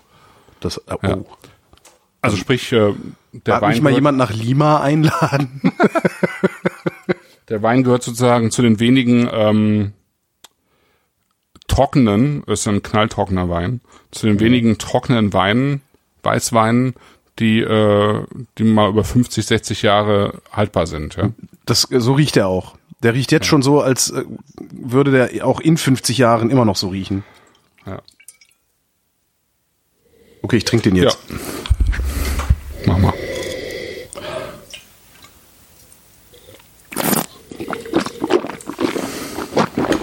Also was wir in der Nase haben, ist schon etwas, was, finde ich, was die Nase eines ausgezeichneten oder großen Weißweins ausmacht. Ja. Mhm. Ähm, und zwar jetzt nicht, wie man es vom Riesling kennt, weil der hat eine ganz andere Frucht, aber in der Tendenz schon, wie man es vom Chardonnay kennt oder wie man es zum Beispiel auch bei einem Puy Fumé haben kann oder Sancerre, mhm. die im Holz ausgebaut worden sind. Also du hast auf, auf der einen Seite hast du eben diese ähm, diese reduktive, äh, leicht feuersteinige Nase. Ja. Ähm, was ich einfach wunderbar finde am Gaumen, also im Mund, ist, ähm, dass, dass das Holz zwar markant ist, weil auch, einfach auch der Wein noch jung ist, also man spürt es ganz klar, ähm, aber es ist total schön eingebunden in alles andere. Also es ist mhm. jetzt schon, finde ich, total harmonisch. Ja. Ähm, ist eine super schöne Holznote im, im Gesamteindruck. Und der Wein ist, ähm, der hat Kraft, also der hat richtig Kraft, der hat Tiefe, der hat Frische ähm, und der hat eine Balance eben in allem. Also von ja. der Frucht über die Säure, äh, über den Gerbstoff hin bis zum Holz. Ja. Ähm, und das geht halt hinten sozusagen immer weiter. Ne? Ja. Der hat eine sehr schöne Länge. Und das macht eben schon eben auch einen Wein aus, der eben das Geld kostet, ja. ja also der einfach heißt 40 man, Euro die Flasche kostet. 50 Euro, 49,90, ja. ja. Krass. Das ja. Problem ist jetzt, das ist halt sowas, wo man eigentlich sagen würde, man kauft sich einen Sechserkarton und packt den jetzt mhm. erstmal fünf Jahre überhaupt in den Keller und fängt im sechsten Jahr an, einzelne Flaschen aufzumachen und zu gucken. Aber das ist ja, da bist das machen halt Leute, die Geld haben. Ja, das ist ja, also ich meine, ich habe schon, ich gebe schon viel Geld für Scheiß aus, aber das würde, ich glaube, das würde ich auch nicht, also da, das schaffst du doch nicht. Ja, das gibt halt viele Leute, die, die, die das machen, die das ja. Geld haben und sowas ausgeben. Da gehören wir jetzt nicht zu, Herrlich. aber macht ja nichts. Das ist wirklich toll. Ähm, mir mir ja, macht also das was. Also das sind so, das sind so so Sachen. Also das ist so eine Art von Luxus, die ich halt, ähm, weil das so eine so eine Nachhaltigkeit hat. Äh, Finde ja. ich das so eine Art von Luxus, die total toll ist, weil du kannst dir, du gibst halt diese 300 Euro für den Karton aus, haust dir das ja. Zeug in den Keller und hast dann in fünf Jahren und lädst dann halt jedes Jahr, weiß ich nicht, die zwei die, oder drei die gleichen Leute ein und machst diese eine Flasche auf. Das finde ich schon cool. Ähm, mhm. Und so, dass, dass du dir praktisch deine eigene kleine Tradition äh, schaffst damit. Das finde ich schon eine schöne, schöne Sache. Und, und für das wäre der, glaube ich, wirklich geeignet. Also ja, zumindest, ja. Ganz bestimmt. Ja, finde ich auch. Ja, absolut. Das ist also. Also, äh, wie gesagt, also da gibt's halt auch die Erfahrung, bei diesem Wein gibt's halt auch die Erfahrung, dass er einfach sehr, sehr gut altert. Und äh, das ist mit Sicherheit schön, den Wein über, über verschiedene Altersstufen hinweg zu verfolgen, weil er sich halt total verändern wird. Ja. Ähm, und trotzdem irgendwie immer derselbe bleiben wird. Also das ist schon ähm, also das schade. Das ah, sind schon einfach, können einfach tolle Weine sein. Ja. ja. Und ähm, hast du hast, sowas jetzt zwischendrin mal zu probieren, finde ich ja. auch schön. Ja. Ähm, ja irgendwann wieder auf den Boden der Tatsachen kommen, aber es ist einfach mal ein, ein, ein, Wein, der halt wirklich was Besonderes hat. Er hat nicht nur eine besondere Geschichte, sondern der ist einfach für sich eben auch besonders. Und es ist auch kein Wein, den man jetzt unbedingt in Portugal erwarten würde, vielleicht. Ne? Mhm. Ist das normal, dass man für 50 Euro die Flasche solche Weißweine bekommt oder ist das äh, jetzt wenigstens ein Schnäppchen? Äh, vielleicht ist es sogar ein Schnäppchen. Ähm, also was, was kauft man heutzutage, also wenn man 50 Euro die Flasche ausgibt? Mhm. Wenn du in Deutschland bist und Weißwein suchst, dann äh, kriegst du eine ganze Reihe von großen Gewächsen, die mittlerweile in dieser Preisklasse liegen oder mhm. höher. Mhm. Also du bist bei Klaus-Peter Keller aus Rheinhessen. Das ist äh, der einer der besten, bekanntesten und der teuerste Weißweinwinzer in Deutschland. Der verkauft den sogenannten G-Max, seinen teuersten Riesling, glaube ich, mittlerweile bei um die 200 Euro die Flasche. Und die, die teuren, die äh, großen Gewächse, die fangen irgendwo bei 60, 70 Euro an, glaube ich. So. Mhm. Also es gibt mittlerweile, gibt's eine ganze Reihe von Leuten, die eben die, sozusagen die Spitze des Eisbergs für viel Geld verkaufen. Ja. Ähm, das ist aber immer noch vergleichsweise harmlos, wenn du ins Burgund gehst. Im Burgund kosten die Weine halt auch schnell mal ein paar hundert Euro. Ne? Mhm. Also Grand Cru Lagen. Premier Cru bist du günstiger dabei, aber wenn du Weine für 50 Euro im Burgund kaufen willst, die diese Klasse haben von dem Wein, den wir jetzt haben, musst du dich schon gut auskennen. Ja. Ähm, da kann also auch viel Mist dabei sein, äh, der verkauft wird, weil die Lagennamen irgendwie äh, bekannt sind, ja, tendenziell da auch guter Wein entstehen könnte, die Winzer aber keine guten Weine machen. Aber du kannst natürlich auch, wenn du dich auskennst, für 50 Euro im Burgund schon wirklich ganz tolle Weine bekommen. Gar keine Frage. Ja. ja. Musste einfach ein, also da musste dich ein bisschen, äh, also Burgund ist halt kompliziert. Mhm. Ja. Nochmal ähm, die Frage aus dem Chat, kann man den Wein noch 15 mh. Jahre lagern? Ja, bestimmt. Also ich, ich äh, habe selber eben noch keine aus der Zeit probiert, aber ich habe äh, mit Leuten gesprochen, die es schon häufiger probiert haben. Und ähm, ja, kein, kein Thema. Also 15, 15 Jahre ist auch, ich sag mal jetzt für einen guten oder sehr guten Weißwein sollte es eigentlich kein Thema sein. Auch mhm. ein äh, Spitzenriesling aus Deutschland, also ein trockener Spitzenriesling sollte eigentlich 15 Jahre schaffen. Gut schaffen. Ja. Ähm, und wenn äh, du dich zum Beispiel an die äh, Wagner Stempelprobe erinnerst, die ja. wir letztes Jahr in Berlin hatten. Stimmt, da waren auch da war zehn ja, Jahre alt, ne? war der älteste Wein, war der 2002er. Ja. Da war der eben auch 13 Jahre alt und war für mich eigentlich der Wein des Abends. Ja. Und der war noch lange nicht durch, der Wein, ne? Der ja, war gerade auf der Spitze angekommen, also vielleicht, ne? Also so. Ähm, also der schafft locker 15 Jahre. Wahrscheinlich 20.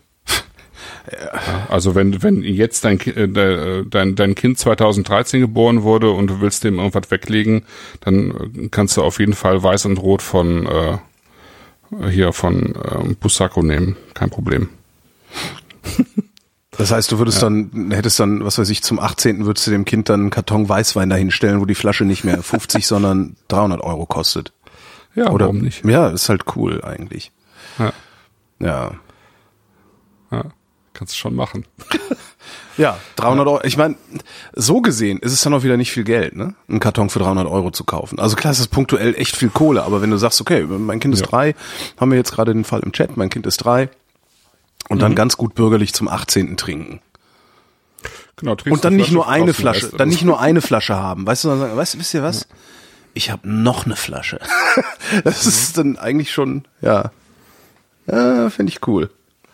Ja, das mhm. ist cool. Ja. Ja.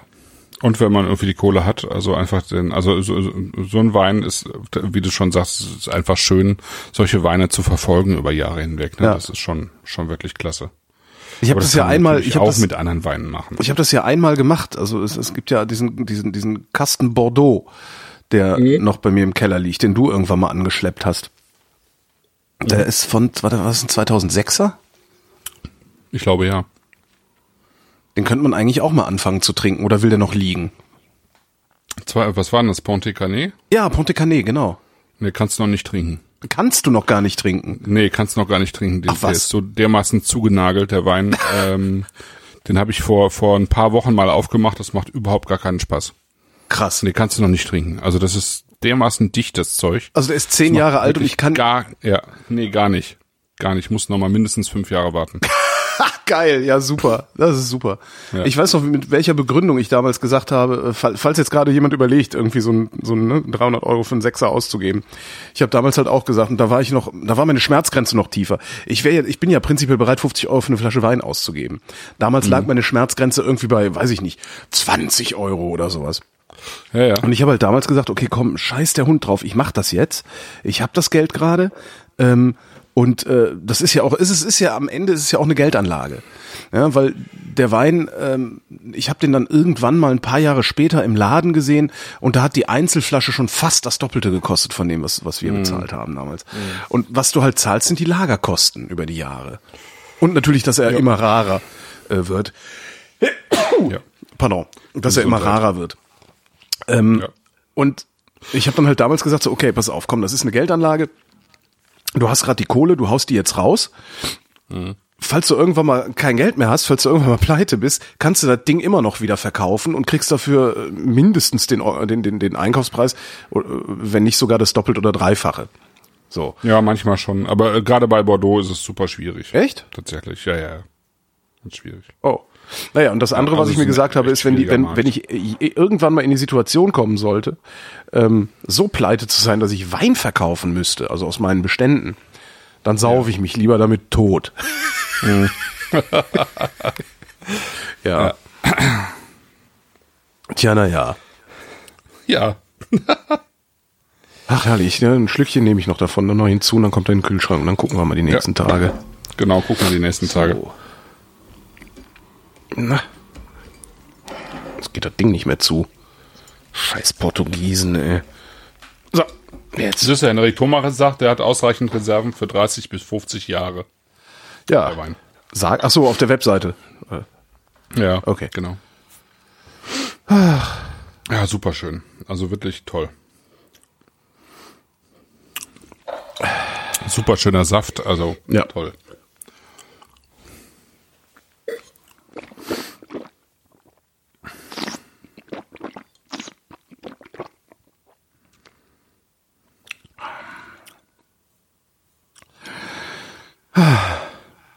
Ja, so.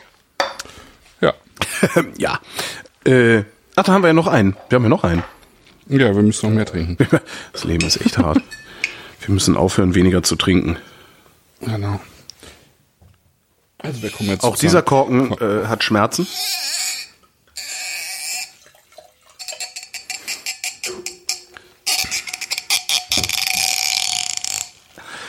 Okay, genug Atmo. Wir müssen was, also irgendein Geräusch muss es ja geben, weil das ist ja Hörfunk hier. Da kannst du ja schlecht äh, äh Stille machen. Ja. Ansonsten bist du halt, nee, das sage ich jetzt nicht, weil ich schon gescholten wurde, weil ich die Kollegen immer bashe. Was gibt so einen Podcast, da entsteht äh, teilweise spontan Stille, weil auf einmal alle im Internet surfen. So. Dann mal ein Schlückchen Wasser ins Glas. Nee, mach ich gar nicht. Ich hatte nur die Flasche Wein geholt. Ah, du hast die Flasche. Also hier, äh, äh, hier am Boden und eingegossen. So. Das, deswegen war ich still. Genau. Genau, wir trinken jetzt sozusagen vom, vom 50 Euro Wein runter zum 10 Euro Wein. Ich habe es trotzdem mal an die dritte Stelle gesetzt. Man hätte vielleicht auch damit starten können. Aber ich dachte, es ist, ähm, es ist nicht schlimm, den nach diesem äh, weißen Knaller zu trinken. Okay. Weil er ähm, sozusagen gut genug ist und so anders ist, dass er, dass er durchaus danach passt.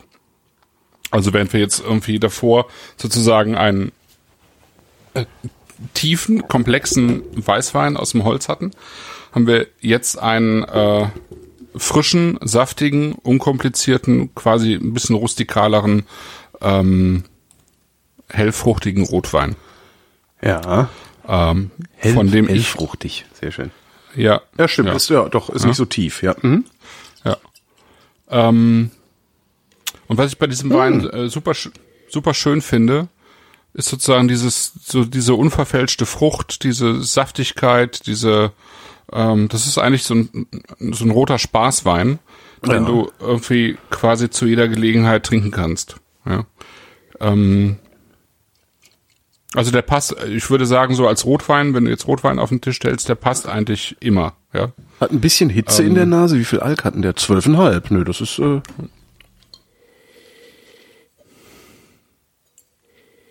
Also ich nehme die Hitze gar nicht wahr. Ich finde den eher kühl in der Nase.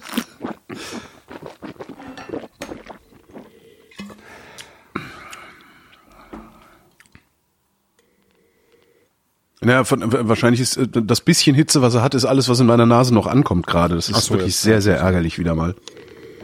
Hoffentlich wird das nächste Woche nicht noch schlimmer. Hm.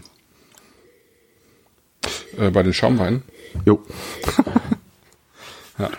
Naja. Ja. So, ich, ich kolportiere dann mal den Chat. Ja. Ähm, in der Nase Sauerkirsche, Vanille und Quark. Mhm. Also Sauerkirsche bin ich bei. Sauerkirsche bin ich auch total dabei. Vanille merke ich gar nicht. Den Rest Quark kann ich so ein bisschen nachvollziehen. Da ist so ein bisschen so eine, so eine leicht laktische Note drin, ja. Ja, jetzt wo du es sagst, aber ist halt immer so, ne? Jetzt, wo man's, wenn man es gesagt kriegt, ist Stairway to Heaven Backwards, also äh, äh, auch eine satanische Botschaft. Ohne dass man es gesagt kriegt, hört man es nicht. Ja.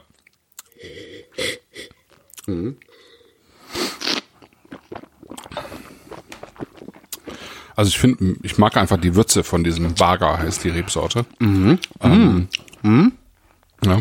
Also du hast diese Kirschfrucht, die ist super saftig, die ist super, also so eine ganz frische Kirsche. Und dann hast du aber eine, eine, eine ganz angenehme Würze dahinter, die nicht zu viel ist, aber auch nicht zu wenig. Ähm, du merkst irgendwie, und das haben sie halt, äh, also Philippa Pato heißt die Winzerin, ihr Mann heißt äh, äh, William Wout, Wouters, das ist ein belgischer Sommelier, glaube ich, gewesen. Ähm, die haben das auch nicht verfälscht, irgendwie jetzt durch Holz oder so in dem Fall. Also, was heißt verfälscht? Aber sie haben es einfach so klar und fruchtig und, und jung gelassen. Ähm, das wächst irgendwie am Atlantik, äh, in Bayrada. Das, und ich finde, das merkt man einfach so ein bisschen. Ne? Das ist, ähm, Ja. da ist eine Kühle mit drin, Genau. da ist einfach so eine, Eine Brise, eine Brise, Brise mit drin. Genau. Mhm. Das genau. gibt's oft. Ja, ja, genau. Eben, eben weil, also das ist, ist einfach auch so, da ist es nicht so heiß, ne? Da ist es nicht übertrieben heiß und du hast eben, selbst wenn es tagsüber heiß ist, hast du eben dann immer eine Feuchtigkeit drin. Du hast immer äh, relativ hohe Klim äh, klimatische Schwankungen drin. Ja. Dann, ne? Es wird nachts kühl, ähm, da kommt der Wind vom Meer, der äh, diese diese Schwankungen zwischen Hi äh, Tageshitze und Kühle, die äh, fördern halt die Fruchtigkeit der der Trauben, ja. Ja. Und äh, sorgen eben aber auch dafür, dass du genügend Säure behältst in den Trauben, ja, dass die nicht sozusagen tagsüber wegdampft. Und das merkst du alles in, in, in diesen Weinen, ja.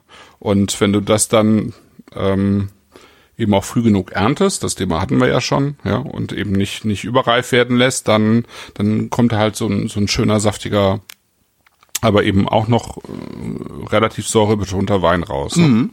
Aber ich, ich finde eben die Säure so auf einem Level, wo es genau passt. Ne? Das ist noch frisch, aber es ist trotzdem, also es hat trotzdem auch eine, eine so eine, so eine gewisse fruchtige Tiefe, ne? Das ja, ist ich jetzt finde, nicht der, nur der, der sauer hat oder un so. unglaublich viel Kräuter irgendwie noch. Ja, ja. ja. Also das rieche ich gerade, was ich ganz, was ich ganz bizarr finde, dass ich sowas äh, überhaupt so viel rieche. Ja. Also das, ne? Und das äh, macht jetzt, das ist jetzt, fällt jetzt auch nicht ab äh, nach dem, ne? Das ist einfach ein, äh, was völlig anderes. Aber es, das, das schmeckt jetzt deswegen nicht billig oder so, ne?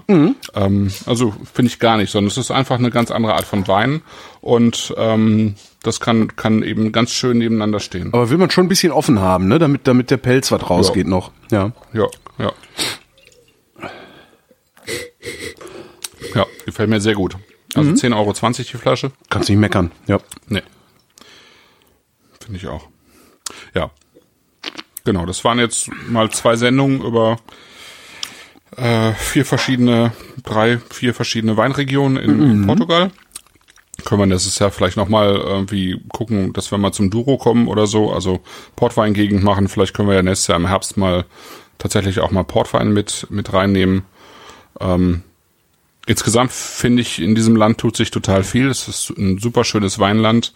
Also bis auf jetzt so weniger Ausreißer. Also das ist auch mit das teuerste, was du halt in Portugal bekommst jetzt. Ne? Ja. Dieser Bussaco, klar. Also es ist, ist wirklich ein Ausreißer nach oben jetzt, außer Portwein selber. Ne? Portwein selber ist natürlich auch teuer. Ähm, aber so, das alles, was man so normal aus, aus Portugal bekommt, ist ja vergleichsweise günstig. Also es ist ein vergleichsweise günstiges Weinland. Es ist super ähm, eigenständig, weil es halt ähm, alles, was wir jetzt getrunken haben, sind Rebsorten, die du fast nur in Portugal findest Ja.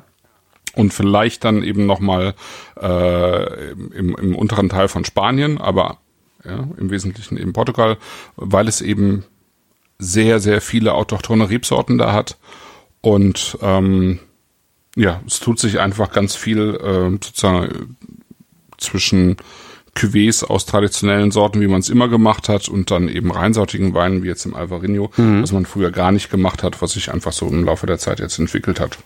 Also finde ich, finde ich sehr schön. Abgesehen davon, dass es sich lohnt, dahin zu fahren und äh, seine Zeit da zu verbringen. Äh, ja, das, also das habe ich schon, ja das habe ich schon häufiger teuer. gehört, dass man da äh, ja. sehr gut äh, Urlaub machen können soll. Also ich, ich weiß es nicht. Also wir werden, wir werden demnächst mal ja, ein paar Tage. Zum ersten Mal in meinem Leben werde ich nach Portugal fahren. Ähm, mhm. Und zwar ein paar Tage nach Lissabon. Ja. So mal die Stadt angucken. Ähm, da, allein da bin ich schon gespannt. Also wir haben ja jetzt so ein, ja, so ein allein das lohnt sich schon. ja. Es ist eine total schöne Stadt, weil es halt auch auf der einen Seite super modern ist, aber dann eben auch diese ganze, äh, diese ganze portugiesische Geschichte hat in der Architektur eben auch. Ich meine, Portugal war mal eines der reichsten Länder der Welt und äh, war eine große Seefahrernation und hatte irgendwie äh, äh, sehr viel Besitz irgendwie ähm, sozusagen in, in äh, anderen Teilen der Welt und viel Handel getrieben und das merkst du halt alles da auch noch, ne? In der, mhm. in der Geschichte. Das ist schon super spannend. Das ist ein tolles Land. Ja, und wir haben hier so einen neuen Laden. Ähm, ein, ein Restaurant, das nennt sich Sardinenbar. Ah ja. Ähm, das ist ein Restaurant, äh, wo du äh, nur Dosenfisch bekommst. Super die Idee. Hm, Eine super. wunderbare Idee. Und die kommt gerade bei diesen ganzen, äh, äh, ich sag mal, hippen Besserverdienern. Also die ist in Schöneberg ähm, in der Gegend, ah, okay. wo, wo halt die ganzen, diese ganzen Medien spacken. Ne? Also, also ich würde da auch wohnen in der Ecke, wenn ich äh, nicht so doof gewesen wäre, nach Tempelhof zu ziehen. Genau. Mhm. ähm, und das Ding geht gerade durch die Decke, steht überall, alle schreiben drüber, alle senden drüber, alle, alles. Äh, äh, ich war der Erste, der drüber gesendet hat, da bilde ich mir was drauf ein, weil ich war sogar am Eröffnungsabend bin ich direkt hin, weil ich die Idee so cool fand. Also es ist halt, eine, es ist halt eine, eine kleine, ein kleiner Laden, hat irgendwie, was mhm. werden die haben? Lass mich mal nicht recht, da hinten sind 20, 20, 20, 20, ja, so 30, 35 Plätze ähm, mhm. eine, eine äh, kleine Weinauswahl aus Portugal und unglaublich viel Dosenfisch. Und zwar fast ausschließlich mhm. aus Portugal, ein bisschen was aus Frankreich. Äh, du bekommst halt sehr, sehr viel Sardine, also Sardine, Dosensardinen. Ja. Ähm, Thunfisch gibt's, äh, Bacalao gibt's, ähm, mhm. was noch, Pulpo und so ein bisschen Aufschnitt, also ein bisschen Käse, ein bisschen Wurst haben sie da. Ähm, die hängen zusammen mhm. mit, ich weiß nicht, ob du den kennst hier in Berlin, Maître Philippe. Mhm. Das ist so ein Feinkostladen, äh, die schon seit seit äh, seit ewigen Zeiten haben die äh, kriegst du da die größte Auswahl äh, Ölsardinen, also Dosensardinen, die ich je in meinem Leben gesehen habe. Ähm, mir war halt nur nicht klar, dass es äh, so brutale Qualitätsunterschiede da gibt. Ich kenne halt so die Sardinendosen, esse ich auch so ganz gerne aus dem Supermarkt irgendwie ähm, und bin dann bin dann in die Sardinenbar gegangen und habe da zum ersten Mal vernünftige Sardine gegessen. Jahrgangssardine. Nee, Jahrgangssardine habe ich noch nicht gegessen. Ich habe mir aber okay. dann bei Maître Philippe habe ich mir drei Jahrgänge gekauft. Die können wir mal können okay. wir mal gegeneinander ja. Äh, äh, testen die Teile. Ähm, und ja, du kriegst dann halt, hast dann so ein, so ein, so ein ne, du stellst dann dein Essen, hast dann so ein Holzbrettchen, die hat er extra bauen lassen. Äh, in diesem Brettchen sind Magnete drin so dass die ja. Fischbüchse, wenn die da drauf steht, nicht wegrutscht, weil da ist halt okay. Öl drin und so und wenn dann so, ne, wenn das Ding dir so jo. über den Teller glitscht, ist halt scheiße. Es, so und der hat das, der hat das halt perfekt gelöst. Der hat halt so, so Holzbrettchen, da ist dann halt so ein Fach, da kannst du so eine, zwei oder drei Dosen reinstellen. Dann kriegst du irgendwie ein bisschen Baguette dazu und ein kleines Salätchen, damit du auch dieses Ölige ein bisschen äh, so rauskriegst. Wasser gibt's bei dem gratis was ich schon mal super finde. Und das auch ist in schön. Deutschland ja. in so Läden, die nicht teure Restaurants sind, ist das total unüblich. So, und das, das ja. günstigste, was er, was er so verkauft, äh, kostet, glaube ich, so acht neun Euro. So eine einfache Ölsardine. Das teuerste, was er hat, sind, glaube ich, für 18 Euro ähm, eine Ölsardine mit Trüffeln ähm, drin. Okay. Äh, was jetzt, klar, 18 Euro ist viel Geld, vor allen Dingen für eine Dose Fisch. Ähm, aber das geht noch. Ich finde, das kann man mal bringen, irgendwie. Du, du wirst davon satt. Alleine dadurch, dass ja. es Brot dazu gibt. Ähm, ja, und, und äh, ja, Wasser sagt, er sagte halt, nee, Wasser ist ein Menschenrecht, äh, dafür nehme ich doch kein Geld. So, und er stellt halt ständig eine Flasche Wasser auf den Tisch. Ja, finde ich ja auch so. Mhm. Finde ich Aber super. es ist dann schon Leitungswasser, oder? Das ist äh, äh gefiltertes Leitungswasser, Gefiltert. gefiltertes mhm. Leitungswasser äh, und auf, auf Wunsch auch mit ein bisschen Kohlensäure versetzt. Okay. Also hat halt beides. Und dann äh, du sagst halt, der fragt halt einmal, was willst du ein Wasser, was willst du für Wasser? Dann sagst du still oder nicht. Und dann kriegst du eine Flasche auf den Tisch und der Verschluss dieser mhm. Flasche sind so Bügelverschlussflaschen. Äh, da ist dann entweder Kohlensäure, also so Blubberbläschen drauf oder nicht. Wie kam ich ah, denn ja. jetzt da drauf? Ich weiß nicht mehr. Ja, genau, Portugal, Portugal wegen und Portugal, genau. Ja, ja, und ja. Äh, ich bin jetzt so unendlich gespannt, weil der, der, der hat diese Idee halt auch aus Portugal geklaut, weil da gibt es solche Läden wohl häufiger oder da ist es wohl relativ normal, dass du irgendwie zwischendurch mal so eine Büchse Sardinen isst, weil die da ja halt auch befüllt und, und verkauft werden und von da Genau. aus. Äh, Also ich, so Läden kenne ich da jetzt nicht, aber das ist äh, normaler ist dann eine Büchse Sardinen zu essen, ja bestimmt. ja, und das, da, da, alleine darauf freue ich mich schon. Ich vermute mal, dass das ganz fürchterlich wird und ich hinterher wieder fünf Kilo zugenommen haben werde, obwohl ich nur fünf Tage da war. Ja. Ja, also Und ich kann jedem nur empfehlen, also wenn man, wenn man nach Berlin fährt, ähm, hier ein paar Tage ist, äh, einfach mal in Wilmersdorf bei Maître Philippe vorbeizuschauen. Oder halt in der Sardinenbar, ähm, bei, im, im Laden kosten die Dosen halt weniger, äh, da mal vorbeizuschauen, sich einfach mal irgendwie, weiß ich nicht, ist halt scheißegal, nimmst halt mal zehn Fischdosen für 50 Euro mit oder so. Und hast dann aber halt immer was Cooles zu essen und es macht halt unglaublich was her, wenn du auch Gäste hast und sagst so, komm ey, wir, wir essen mal Büchsenfisch. Weil die meisten Menschen Ja. ähm, kennen halt auch nur, so, gen- genau wie ich, kennen halt nur so, äh, hier, weiß ich nicht, wie das heißt, also so eine Heringsfilet in Tomatensoße aus dem Supermarkt für 1,80 Mhm. oder so. Und das ist halt was komplett anderes. Das ist so weit weg davon, das kann man sich überhaupt nicht vorstellen. Ja. Ja, und was du halt auch machen kannst, also meine Empfehlung, äh, zusätzliche Empfehlung, äh, nimm dir gute Spaghetti, ja, Ja. und hau die Dose Fisch da drauf, ja. Ja. Also gerade wenn du, wenn du so ein bisschen Sardine mit Peperoncino oder so noch mit da drin hast, mit einer gewissen Schärfe oder so, äh, und Knoblauch mit drin in der Dose. Ich hab eine Büchse- da drauf. genau, ich ist hab- halt auch super. Ich habe eine Dose Sardinen. Ich habe eine Dose Sardinen mit Piment d'Espelette und Speck. Ja. Ja, ja. Hammer. Habe ich auch schon Weißt probiert. Es, ah, es ist Und ich meine, das ist halt Fast Food, ja. Das ist Fast Food auf einem auf einem sehr sehr geilen Niveau. Ja, ja, ja, ja, Ich meine, du, du brauchst neun Minuten, um dir deine Spaghetti zu kochen. Genau. Ja, und haust da irgendwie eine richtig geile Dose äh, Sardinen drauf und bist eigentlich im siebten Himmel. Ja, Jetzt kommt die Frage, welche Nudeln ja. nehme ich? Welche trockenen Nudeln nehme ich? Also ich lande eigentlich immer wieder bei P- Pura. Also die mit der Doppel P U R A. Pura Ähm, kenne ich gar nicht. Okay, die findest du vor allen Dingen in Bioläden. Ja. Ähm, ich finde, das ist eine sehr gute Qualität. Ähm, die haben sozusagen drei verschiedene äh, Varianten. Die eine ist äh, eben der, der klassische, aber sehr gute Hartweizengrieß. Ja. Dann haben die eine, äh, haben die sozusagen irgendwie so eine Tradition oder so aus Sizilien aufgegriffen. Die, die rösten äh, irgendwie den, den Weizen vorher. Aha.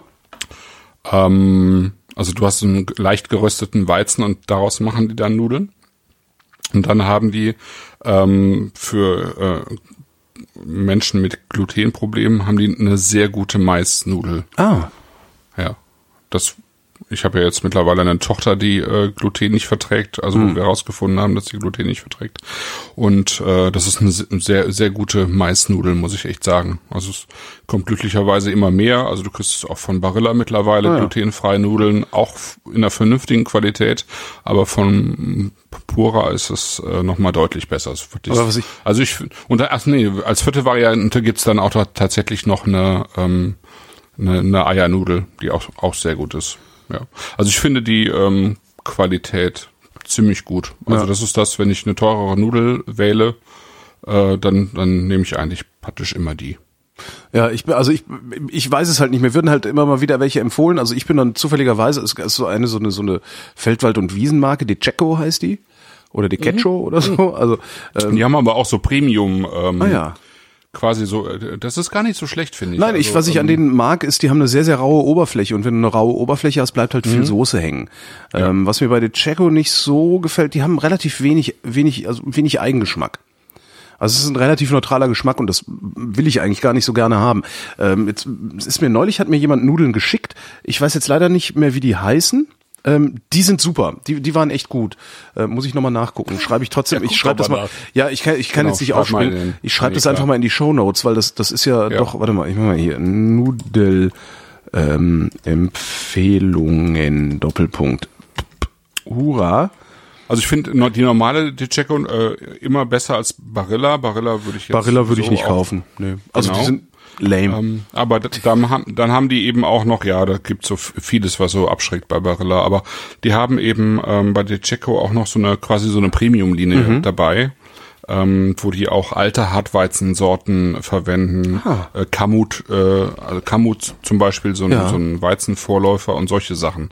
Ähm, das, das ist ganz gut. Ja, und äh, alle sind herzlich eingeladen, äh, in den Kommentaren zu hinterlassen, was denn eine empfehlenswerte trockene Nudel ist. Also wo man sich einfach mal irgendwie drei Kilo in den Schrank legt und seine Ruhe hat. Ähm, das, äh, ja, ich glaube, das ist was, womit man Leuten auch echt noch eine Freude machen kann, weil es ist nicht so teuer. Und wenn du es halt auch richtig kochst, was auch sowas ist, was ich sehr spät erst gelernt habe, wie man richtig Nudeln kocht, nämlich mit viel Salz. Ja. Also ich habe halt immer so so einen Teelöffel Salz dran gemacht, was halt total für einen Arsch ist. Ähm, Aber um rauszufinden, dass es für einen Arsch ist, muss man halt erstmal wirklich so so salzen, als wäre es ein, ein Ozean. Ja, also so, so richtig, ich hau da mittlerweile so krass Salz rein, dass ich in die Soße kaum noch Salz machen muss. Aber dadurch, dass, wenn du sehr, sehr viel Salz in der, in, im, Wasser hast, im Nudelwasser hast, das, zieht irgendwie den Geschmack. Das macht den Geschmack der Nudel, äh, bringt das in den Vordergrund. Und das Interessante daran finde ich dann nämlich, ähm, da habe ich auch Jahre für gebraucht. Ähm, Es gab ein Buch, ein sehr, sehr schönes, ähm, das war von Bill Buford und hieß Hitze. Ja. Ja. Und äh, also kurz erklärt, äh, ein, ein Journalist, der äh, auf The New Yorker. äh, beim New Yorker, genau, der auf einer Party irgendwie den damaligen, ich weiß, das war in den 90er Jahren, so Starkoch New Yorks kennengelernt hat und äh, irgendwie, ja. äh, irgendwie so eine, so eine fixe Idee hatte zu sagen, so, ja, kann ich bei denen nicht mal ein Praktikum machen? Und der hat gesagt, ja klar, machst du ein Praktikum bei mir überhaupt kein Problem, weil der wollte halt einen Artikel schreiben, ist dann dahin, um das Praktikum zu machen, äh, war ein paar Tage da, hat seinen Job bei der Zeitung gekündigt, eine Festanstellung und hat sich, äh, ist ein Jahr lang hat er bei dem in der Küche gearbeitet. Danach ist er nach Italien gegangen, um Pasta machen zu lernen. Dann hat er in Italien Mhm. noch das Met- Metzgern gelernt. Ähm, Aber witziges Buch, kann ich immer nur empfehlen. Also Hitze von Bill Schön, ja. Buford macht einen unglaublichen Spaß zu lesen. Für jeden, der irgendwie was Ja. mit, mit, mit Kulinarik äh, auch nur ansatzweise zu tun hat. Und Ja. der erzählte dann, dass der Typ, bei dem er Pasta machen gelernt hat, gesagt hat, ähm, die, die, die Soße, Ich glaube, es war eine Frau. was eine Frau, ich weiß, ist, ja, ist meine, lange ja. her. Die Soße ist halt nur das Gewürz. So. Und das dreht halt Ja. die Art und Weise, wie wir, wie wir Pasta essen, dreht es eigentlich auf den Kopf.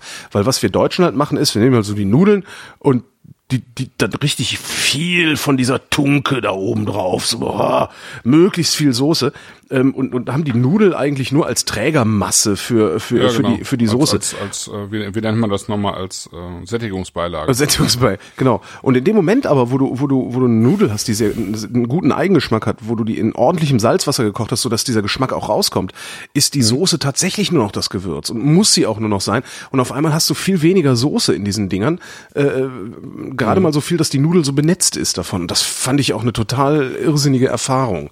Andererseits würdest du in Italien nie äh, sozusagen ein Gericht bekommen, wo Nudel und Soße getrennt ist. Nein, natürlich nicht. Ähm, also, bei nee, mir auch natürlich nicht. Also, Also ich schütte auch immer hinterher zusammen, selbst wenn ich Genau, Gulasch es mit Nudeln immer mache. untereinander gemischt. Ne? Ja, also ja. man würde nie irgendwie so sowas wie bei uns hier so eine Bolognese reichen, wo du irgendwie so eine Nudel hast, also so einen Haufen Nudeln und dann kippt dir nachher jemand so zwei Löffel Soße da drauf. Das gibt's in Italien einfach nicht. ja? Ja, stimmt, das ist halt, ja, aber hier denken sie halt alle, ah, das macht sowas her. Und dann hast du so, äh, ja, mm, Ja, sieht, ja, genau. Das gibt's in Italien nie. Es wird immer zusammengemischt Stimmt. und dann serviert. Ach, apropos Italien, ich war ja in Florenz, ähm, hatte Ja. ein langes Wochenende in Florenz zum Geburtstag geschenkt gekriegt von der Liebsten. Wir sind da runtergefahren. Ähm, und ich habe eine Kollegin, die hat zwei Jahre in Florenz gelebt und sagte, ja, hier, äh, äh, beste Pizzeria in ganz, beste Pizza von Florenz. Da und da musste hin. Ähm, Il Pizzaiolo hieß der Laden. Il Pizzaiolo in Florenz. Beste Pizza in Florenz. Wir da rein, die machen die Pizza nach diesem neapolitanischen Stil, also ähm, sehr, sehr heißer Ofen. Ähm, in Köln gibt's einen Laden, die fahren den mit 485 Grad und der heißt auch so, dieser Laden. Im Übrigen eine, gute Pizza, eine sehr gute Pizzeria in Köln, wie ich finde. Ähm, so, die machen das halt auch so. Äh, dann, dadurch wird der, der Rand das ist halt sehr, sehr wulstig. Äh, und das Ding ist aber auch wirklich nur eine Minute oder sowas in, dieser, in diesem Pizzaofen. So, wir dahin haben gedacht, so, okay, ich meine, wenn das so empfehlenswert ist, dann müssen wir da unbedingt mal essen gehen.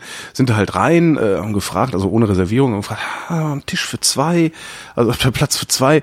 Und dann sagten sie auch so, ja, nur noch, äh, nur noch so ein Shared Table irgendwie. Also könnt ihr euch mit, einem- mit, mit, mit anderen Leuten teilen. Irgendwie so.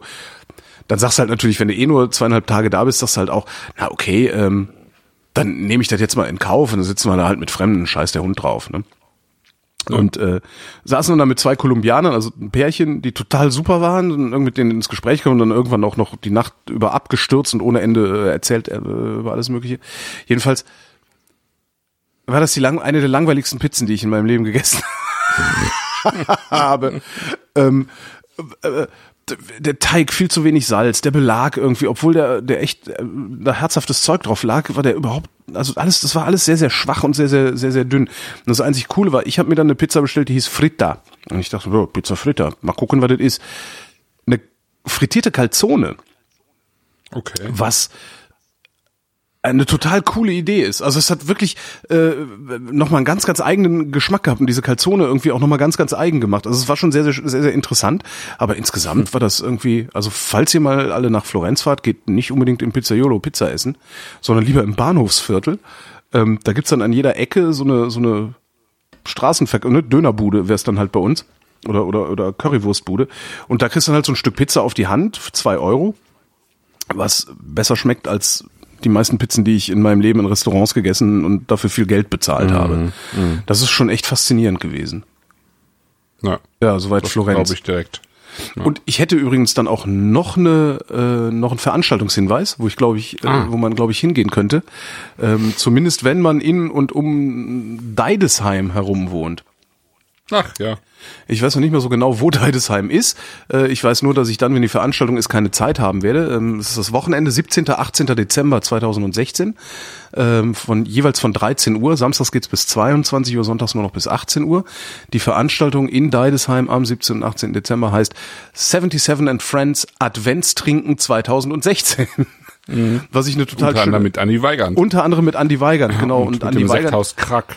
Genau, also so da, da kommen, äh, was sind das, sechs, sechs, acht Winzer, ähm, Ja. bringen da Wein mit. Ist so. Ähm, es wird Pizza geben, und zwar von Super Mario und Luigi's Pizza World, was ich einen total geilen Namen finde. Ähm, ja, also das ist so eine Veranstaltung, da würde ich wirklich hingehen. Also 17., 18. Dezember in Deidesheim, das Adventstrinken 2016. Wollte ich nur mal darauf hingewiesen haben, weil was äh, Andi Weigand so erzählt hat, was das auch für Typen sind, die da, die da ihr Zeug präsentieren, könnte das Ja, äh, ungeheuren Spaß machen. Gut. Ja. Ja, ja, gute, gute Leute. Jetzt habe ich aber Fall. irgendwie das Gefühl, einen Monolog gehalten zu haben. Hast du noch was zum Monolog? Ja, macht ja nix. Nö, nö, nö, wir müssen jetzt aufhören. Echt? Ja, Ja, dann hören wir jetzt auf. Ich habe jetzt auch äh, hier die Technik so eingestellt, dass äh, wir machen ja schon nächste Woche weiter. nächste Woche machen wir weiter. Genau, ja, stimmt. In einer Woche, also am nächsten Mittwoch, den Gibt's die Weihnachtssendung. Gibt's Genau. die Weihnachtsweinsendung, genau.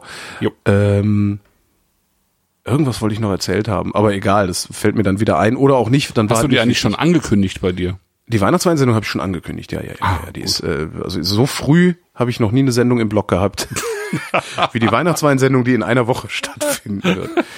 ähm, ja, das waren tolle Weine Ja, und äh, mehr fällt mir jetzt auch nicht ein. Danke, Christoph.